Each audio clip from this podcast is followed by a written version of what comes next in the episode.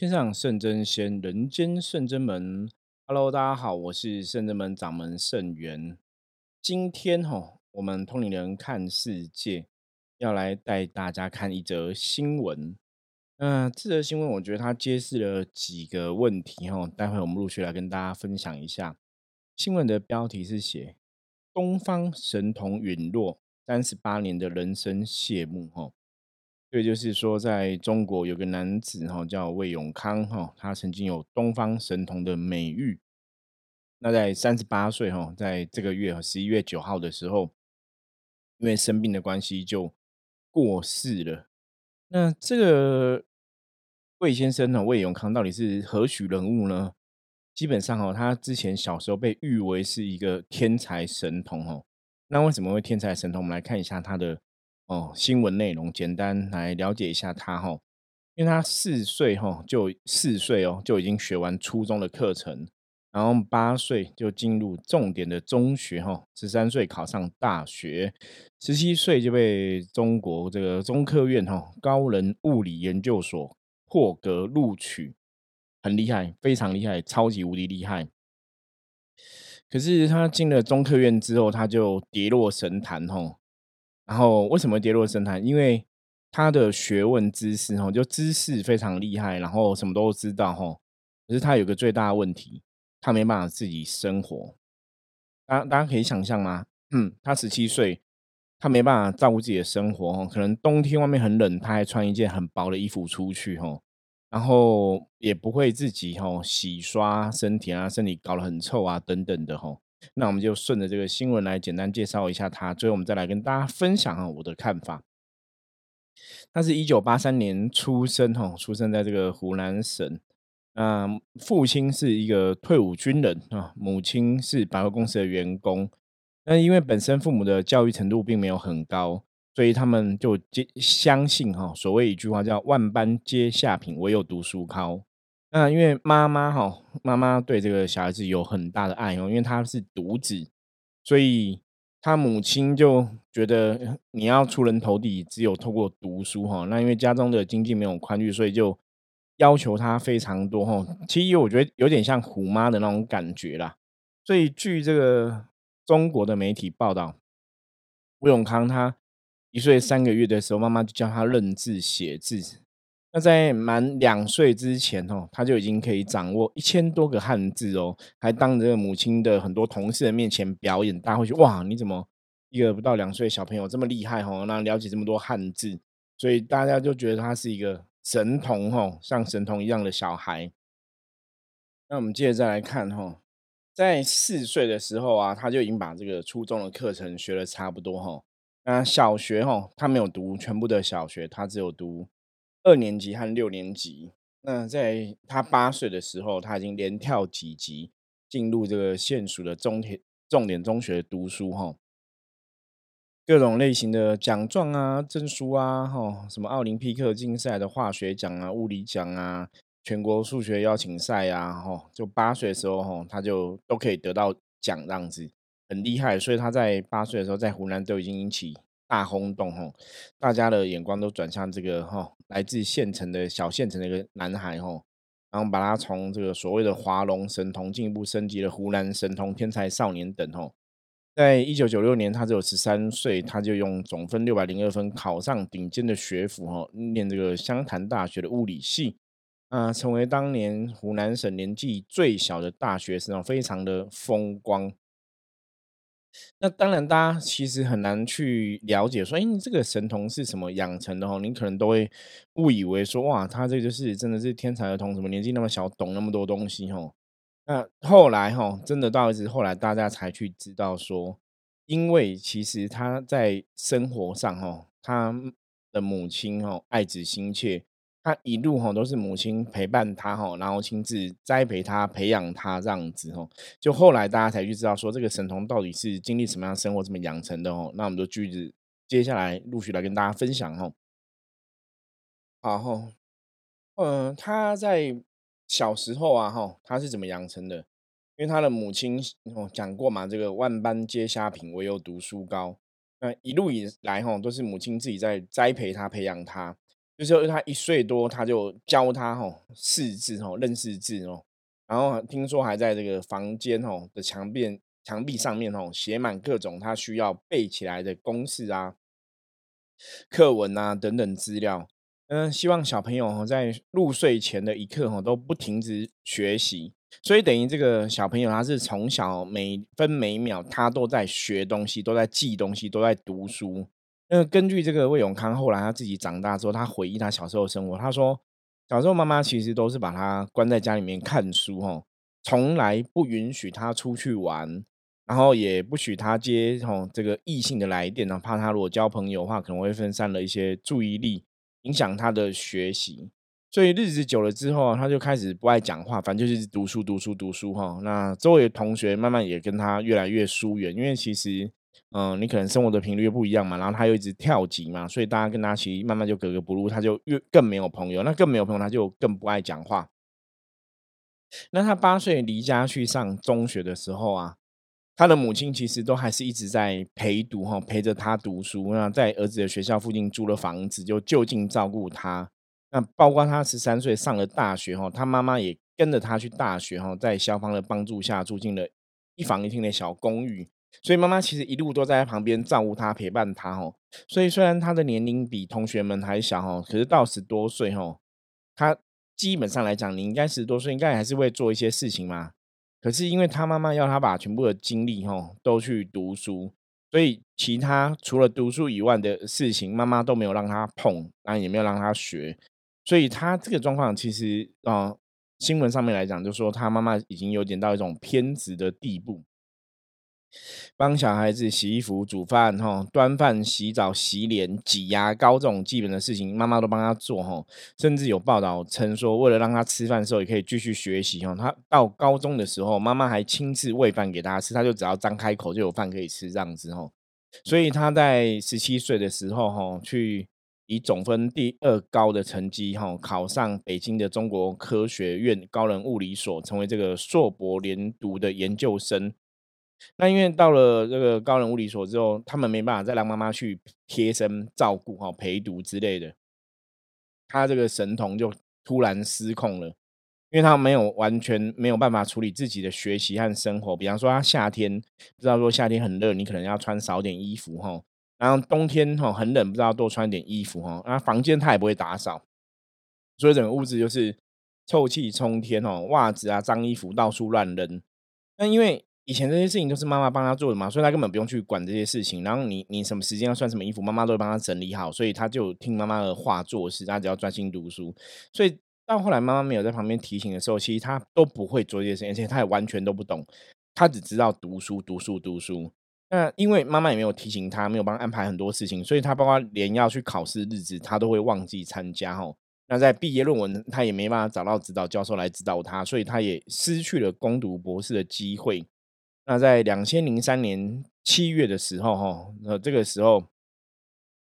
等于是他二十岁的时候，他连硕士的学位都没有拿到，就被学校退学，哈。那退学之后啊，他妈妈简直要气炸，觉得你从小是一个天才儿童，大家都说你很厉害，哈，那你怎么搞到连哈还被学校退学？那尽管她的丈夫劝妈妈，就是劝这个太太不要再给儿子太多压力，哈，可是当时这个妈妈根本管不了这么多，哈，她。曾经指着这个中科院的楼顶哦，跟他儿子讲说：“吼，嗯，你这么不争气哦，你不如去死一死就好了。”吼，然后只要人家来问说：“啊，你儿子以前是天才儿童，现在是怎么样？”他也不敢回答。所以后来中科院退学之后，他的这个魏永康哦，这个本来是天才儿儿童的这个人，他走的也非常的不顺利哈。因为上海曾经有这个航天的研究机构啊，要雇佣他，可是他因为生活上有太多不能适应嘛。所以他之后就持续工作，然后不管跑去深圳、南京啊，还参加过很多研究生考试，他都没有得到一个好的下场。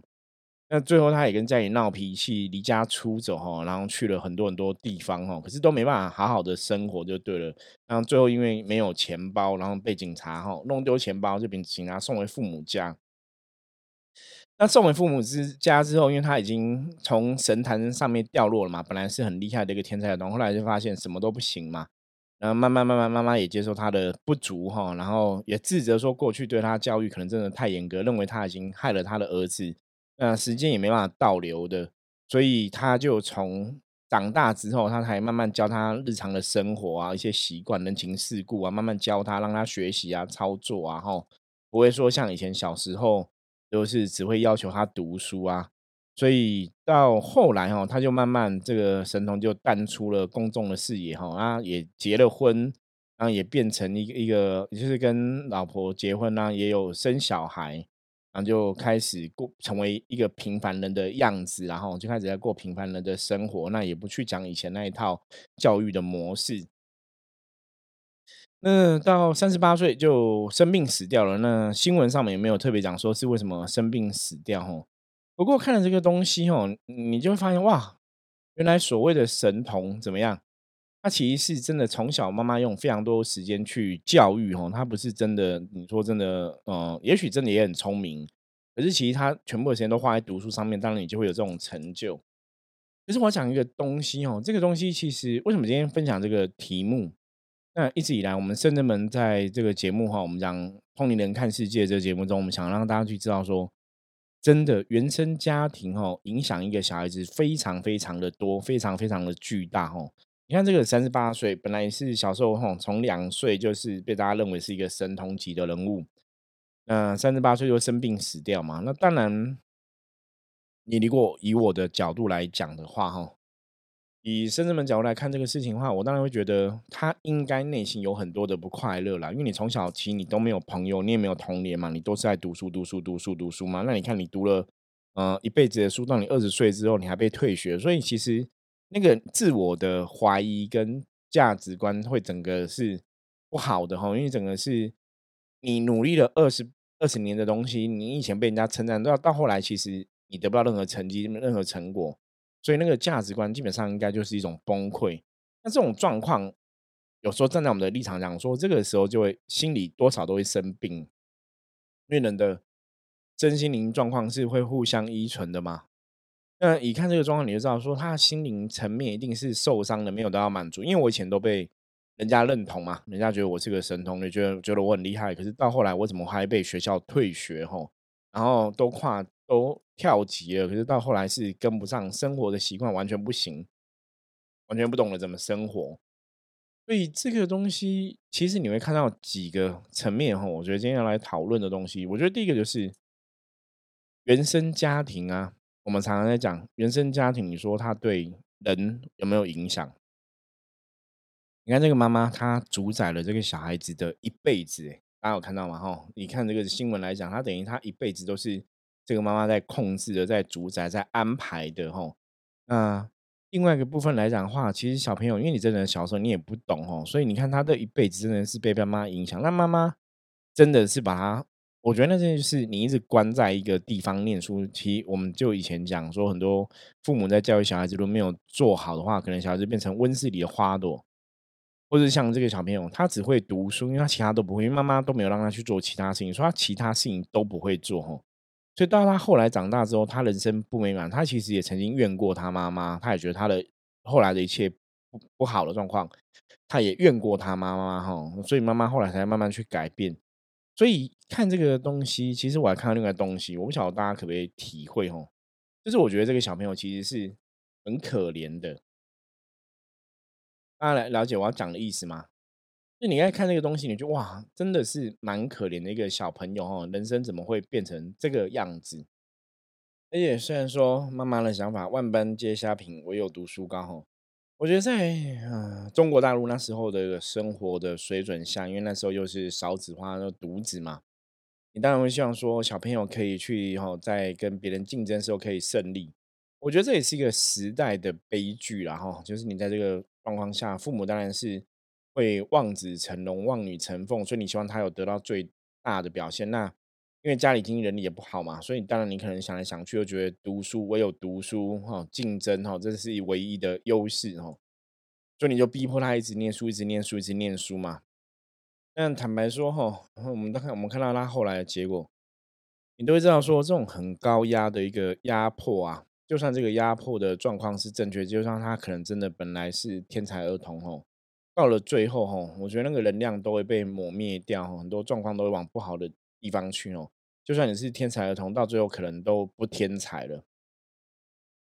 所以这个真的，我觉得这个新闻是一个很好的新闻。我们今天通常看世界分享这个新闻，我觉得也是可以让大家当成一个借鉴。这个借鉴就是真的，我觉得父母的部分呢，当然我们都会期望小朋友一个好的发展嘛。可是像我自己本身对小朋友教育，我也跟很多朋友分享过吼。像我自己本身，像我以前是念化学工程科的。可是我现在是在做命理师这个工作，那成为宗教的神职代言人，成为神明的哦代言人，那在做一个修行的团体的指导老师，在谈的不是只有生活上的学问，在谈的更多可能是生命上的一个学问哦，在追求灵性的满足哦跟丰盛。这个这个东西可能真的跟以前我们读书阶段哦，但我从小可能都是以前以我们这个年代来讲哈。六六零年代、七零年代，大家还是会觉得读书很重要哈。当然，读书像小小时候其实就是这样子嘛。我觉得我小时候的教育的制度啊，你说老师的想法是什么？老师都会觉得说，你就是要好好读书，然后考上一个好的大学，那有好的大学，有个好的文凭，然后你才能毕业哈，去做一个好的工作，有好的收入。嗯，有好的未来可以期待。那你考上好文凭，你的学识够的话，你就可以娶到一个相相嗯门当户对的另外一半，然后嗯生小孩，过着开开心心的生活。就是我们这个年代，包括我或者我的我的长辈、我的哥哥姐姐、我堂哥堂姐、我的父母辈哦，我们这这些年代四零年啊四零年、五零年、六零年代哈，大家都觉得就是真的，你你要比别人厉害。你只有透过所谓的教育，哈，所谓的读书，去比别人厉害，去跟去拥有更多的一个竞争力。可是，实在过去啊，其实大家有发现一件事情吗？你看我现在自己会的东西，这个东西你说是需要学的吗？不是啊，这是我出社会之后自己有兴趣去接触的，不管是卜卦、修行等等的。所以，反而是你进了社会，我才在接触这些东西。那对我现在来讲，我们讲象棋占卜嘛，就像我最近呃，最打我们来那个公唱一下，公唱一下哈。最近那个盛元的象棋占卜的新书哈，《象棋占卜秘籍》哦，在各大出版社哦，不不是各各大出版社，各大书局哈，已经那个上市了哈啊，你在网络的书店可以买到，所以欢迎大家哈，可以上网购买哈，《象棋占卜秘籍》这本书呢，目前已经在各大的通路啊，然后在各大的。呃，网络书店都可以买到吼，那欢迎大家多支持，因为我觉得这个就是比较重要，就是所谓的一个一技之长。我记得我小时候曾经也听我父母讲过哈，我们也是会有些长辈说啊，这还人还是要一技之长啊，因为那很重要很重要。但是其实你小时候你也不会想太多，像我刚刚讲嘛，我们我们这个年代小时候的教育还是会期望你可以读好的，呃，可以有好的课业，考上好的大学。有一个好的将来，所以也也是会觉得说读书比较重要哈。那当然一技之长，我觉得一技之长很重要，可是有好像也没有特别在训练你的什么专长，因为一般的学校还是以哈这个学校的成绩为主嘛哈，学校的学业成绩、学业表现为主，你你很难去理解什么是一技之长。那我觉得我自己很庆幸，后来真的有所谓的一技之长。然后在这个一技之长的过程中，我们自己也有这个兴趣啊，去钻研。就像我们在象棋占卜这个领域上面来讲，我也写了自己的象棋的占卜牌嘛，包括代表人物，大包括神明的代表的一个印证，包括象棋的奇遇，包括这个伏魔之守则，甚至是弟子规的一个对应哈，对于每颗象棋的意思。你看，我真的就是靠这个象棋的一技之长，然后钻研，然后有兴趣。得到了我现在人生的一个很大的的一个成长哈，反正我现在我之前跟大家讲过哈，就以前读书学的可能真的忘了光光，你知道吗？真的很可怕，就是像我们以前有学过什么微积分啊、三角函数什么的，就我现在完全都没有印象，你知道吗？全部忘光光。可以前我记得我我微积分、三角函数什么都还蛮不错，你知道吗？就是记得哈，因为我我我是算数理能力。也还蛮不错一个小孩子，所以以前小时候逻辑也比较好，所以为什么化后来会念化学工程？因为以前国中的时候，其实我的数理科就理化成绩什么也也都还蛮不错的。嗯，除了文科，文科的部分是因为作文啊，本来就是自己的兴趣。我曾经跟大家讲过，说我在国中的时候，因为作文我写新诗嘛，那写新诗有被老师称赞过哈，就是你被肯定称赞过，所以你在在写作的部分呢，你就会有自己的一个呃自我肯定哈，甚至信心在这个地方。所以因为被人家赞许过，被人家认同过，被被人家肯定过，所以我就一直蛮喜欢写东西的。可是你看哦，这个写东西，我我觉得对我来讲，写东西也是一个一技之长。那到现在长大写书，哎，其实它也跟我小时候写作能力是有关系的嘛，哈，写书这也是一个专长嘛，一技之长。然后文笔能力好，我觉得这当然都是有它的帮助。那到后来我们在占卜上面的精进，在占卜上面的了解，甚至跟研究，那你在占卜上面来讲，这个当然就不用说，这就是很清楚的一技之长嘛。那这个专长当然就可以带你往更好的一个地方去。所以你看，像我们今天分享这个新闻，这个神童他虽然读了很多很多书，然后真的读书很厉害，因为他都在读书嘛，所以当然读书好像，因为你都在读书，当然读书很厉害，好像没什么了不起。因为到长大你没有一个生活技能，反而你生活是过不下去的哈。所以大家就知道说，读书很重要，可是很多东西有个很重要的观点，我们一直在分享能量的法则，讲过一个很重要的观点哦。我们现在来提醒大家一下。中国人讲中庸之道哦，太极讲阴阳平衡，重点是什么？过与不及都不好哦，大家应该有印象吗？过与不及都不好，所以我觉得像新闻分享这个例子，它就太过了，太 over 了，你知道吗？他已经整天二小时，他几乎眼睛张开都在念书，睡觉的时候、睡觉前也都在读书，一直都在读书，除了吃饭这样子，其他事情妈妈一手包办。所以他一直都在读书，当然你读书就有一个很好的一个发展嘛。就就我们以前有讲过一个东西，叫你花多少时间在什么地方，你就会得到多少成就一样哦。因为你花很多时间在读书，当然你在课业上的表现就会很好，因为你在钻研这个知识哦，在累积这个知识。可是你累积了这个知识，你只做这一件事情，这就太过了。因为你发现你除了知识之外，你什么都没有，你甚至没办法独自的生活。那妈妈到后来真的也后悔啊，因为没想到说小孩子竟然不会生活，你怎么知道说哇这个东西？再后来你会发现说这个东西竟然是你害的吼，那是非常不可思议的一个状况。因为后来他长大，他结婚生，他自己也有生小孩，他就严禁他妈妈哈去管教他的小孩，管教这个孙孙子辈啊、孙女辈的这个小朋友，因为怕妈妈把以前对待他那个教育方式也带给小朋友，反而会给小朋友痛苦。然后会重蹈他的覆辙哈，你你可能就只会读书，其他都不会。所以那个东西的影响是很大的，也让大家见识到说，我们真的讲过与不及都不好，是的确是这样子哦。你看，你一直读书，一直读书，真的你其他都不会，你其实是没办法生存的。可是像我自己，像盛元我的部分，我说我们现在就是一技之长嘛，你的专长、你的兴趣、你喜欢做的事，因为像在深圳门。跟大家帮大家卜卦解惑哈，测字啊等等的看风水，这都是我的兴趣。因为你在研究这个能量的世界，你会觉得太有趣了。因为世界的道理哈，这个能量无形的世界真的是很广大，你会觉得穷极一生搞不好都研究不完。然后他有太多太多东西可以学的哈，就像我现在也有很多东西想要有更多的钻研，可是当然我们每天二小时都很有限嘛。那只是说，因为目前的重心啊，目前重心其实都是在写作哈，都在写书，所以我们会很努力的去分享很多的创作。那也希望大家可以支持我们哦，因为有时候写书大家知道，如果写书单纯赚版税是很辛苦的哦。那我们如果想要一直出书的话，嗯，基本上现在出版社的。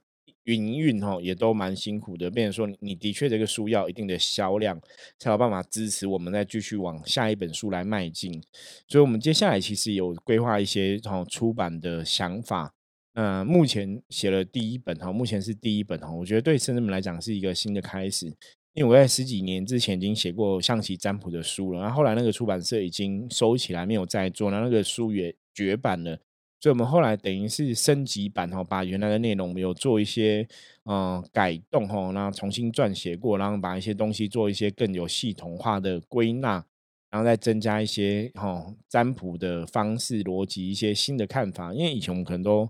翻一颗一颗棋这样子嘛，那后来我们就把一颗棋变成可以翻三颗棋。那三颗棋要怎么来解读？就是在新的哦，今年出的这个新的象棋占卜秘籍上面，我们就有一些改动。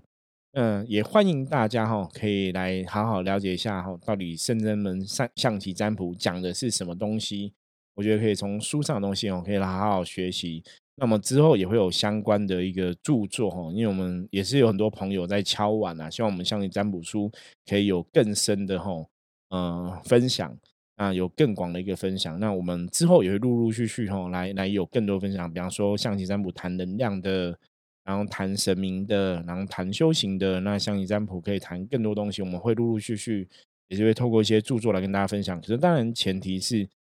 现在眼前当下这一本书哈，必须要有一定的销量，所以欢迎大家多多支持哦。如果你真的听我们 p 开始觉得不错，然后你对卜卦这一行也是有兴趣，哦对相关占卜也有一个想要认识的想法的话，哈，我们的书是全彩印刷，很漂亮，然后连接我会放在下方，哦，那欢迎大家可以，哦，这个全国的网络，哈，书店都可以购买，然后实体的书店，哦，也会有，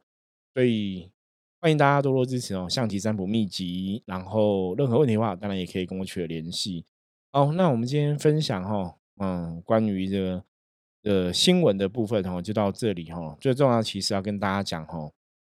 生命哈终究会有自己的出路哈。很多时候我们真的要顺性发展哈，啊，适性发展，让这个小朋友照他自己的兴趣，照他自己哦有有兴趣的地方，有这个想法的一个专长来发展，也许才是让对小朋友来讲最幸福的一个方式哈。OK。那如果任何问题的话，欢迎大家加入深圳门来跟我取得联系哈。我是深圳门掌门盛元，我们下次见，拜拜。